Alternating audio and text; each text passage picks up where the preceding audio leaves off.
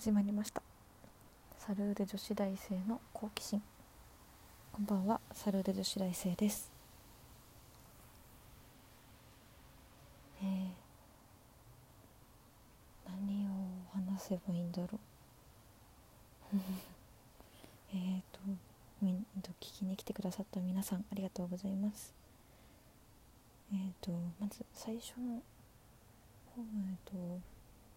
収録っていうのかな収録っていうことで自己紹介をさせていただきたいと思います。現在、えっと、関東のとある大学の4年生をしていて、うん、4年生をしています。まあそうですね。4月から4年生になったんですけど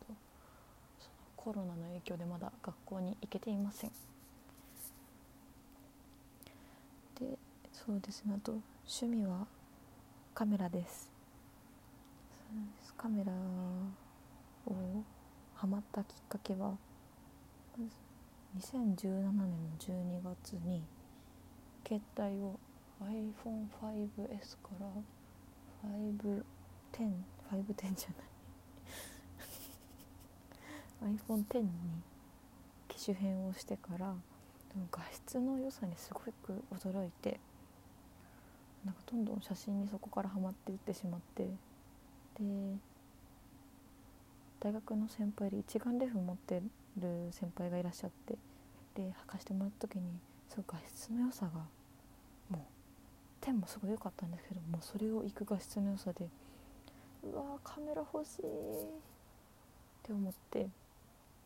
でその時にカメラを買おうと思って1年間アルバイトをして貯金をしてカメラを買いました。オリンパスの、えっと、オリンパスペンの、えっと、ミラーレス一眼カメラですね一眼カメラを買ってでまあそれが昨年の10月かな10月ぐらいに買ってまあ旅行とかお出かけとか行った時にいろいろ撮ったりしてます。まあ、今はコロナの影響でそうです。私の地域は緊急事態宣言が出されているので遠くには行けないんですけど、まあ、近所を散歩して今の時期だったら桜かな？桜撮ったり、まあ、綺麗な風景を撮りに行こうかなって思ってます。であともう一個趣味が。なんだっけ？カメラとあとはそうですね。いろいろまあ好きなものは好きなんですけど。うん。なんだろう。忘れちゃった。また今度おいおい話します。えっと。そう。あのアルバイトをしてカメラ貯めたんですけど。カメラを買ったんですけど。であのアルバイトが今掛け持ちで2つしておりまして。一つが、えっと、コンビニエンスストア。の店員さんしてます。でもう一つがあの飲食店の方でまだ本当に駆け出しのバーテンダーをしています。これ、えー、でもというのもあの飲食店のバイトの方をやるやると思やろやる最初コンビニだけだったんですけど飲食店の方のバイトはあの大学2年生ぐらいかな大学2年生の冬にちょっとあの大きな出費があったのでそれまでにお金貯めなきゃいけない、まあ、これはおいおいその大きな出費の件についておいおい話すとしてその大きな出費があって20万を一括で払うっていう、まあ、大きな一大イベントがありまして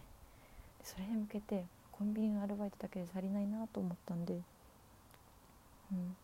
飲食店の方を受けてでも飲食店やったことなかったんでやってみようということで受けてでホールを募集したんでホールのつもりで行って受けてで受かってやったってなって初出勤店長に「君は今日からドリンク作る人だからね」って言われて「え待ってドリンク作るって思った？らここバーだよな」と思ってダイニングバーみたいなとこだったんですよね。でも私その時19歳でお酒一切作れないしまあうんお酒親とかもお酒飲む人じゃないのでお酒に一番遠かった19歳だったんですね。で先輩とかもなんか飲み会とか行った時になんかあの「サルデちゃん飲みなよ」みたいな感じで言われるんですけどなんか二十歳になるまでは飲まないっていう謎の意思があって、まあ、これが当たり前なんですけど、まあ、ちょっと悪い人悪いことしてる人はちょっと飲んじゃうから、まあ、私はもう絶対二十歳まで絶対飲まないって決めたのでいや私アルコールアレルギーなんでっていう嘘ついて。で飲まないようにしたんですけどまさかですよね。初出勤で19歳ドリンクを任されるっていう。でそこからもう何と何混ぜたらお酒になるのかなとかもう先輩の横にをつきっきりでメモしてメモしてメモしまくってでも今始めてもう2年になるのかな。2年目にしてやっと独り立ちしてもうまだ全然ウイスキーとかハイボールとかウイスキーがまだ全然覚えられないんですけどカクテルの方はなんとかいろいろ作れるようになってきました、まあ、とはいっても自分その2年たって今年バレちゃったね。21歳なんですけど21歳で、まあ、お酒も飲める年になったんですけど弱くてとても。1杯頼んで半分飲んでもう顔真っ赤っか になっちゃうからあんまり積極的に飲もうと思わないんでそんなにも、うん、お客さんとかカウンター席のお客さんとかになんかこういう私今こういう気分だからこういう酒飲みたいわって言われても分かんないんで店長にういうお酒なんですけどさじゃあこれとこれ混ぜてこれとこう振ったらいいんじゃないみたいな感じでアドバイスをもらいながらやってます。そうです。見習いなんです。えー、であとそうですね。あそうその出費の件なんですけど大学でその部活に入りまして和太鼓部。そう和太鼓をする部活に入りましてでその和太鼓部がとても結構あの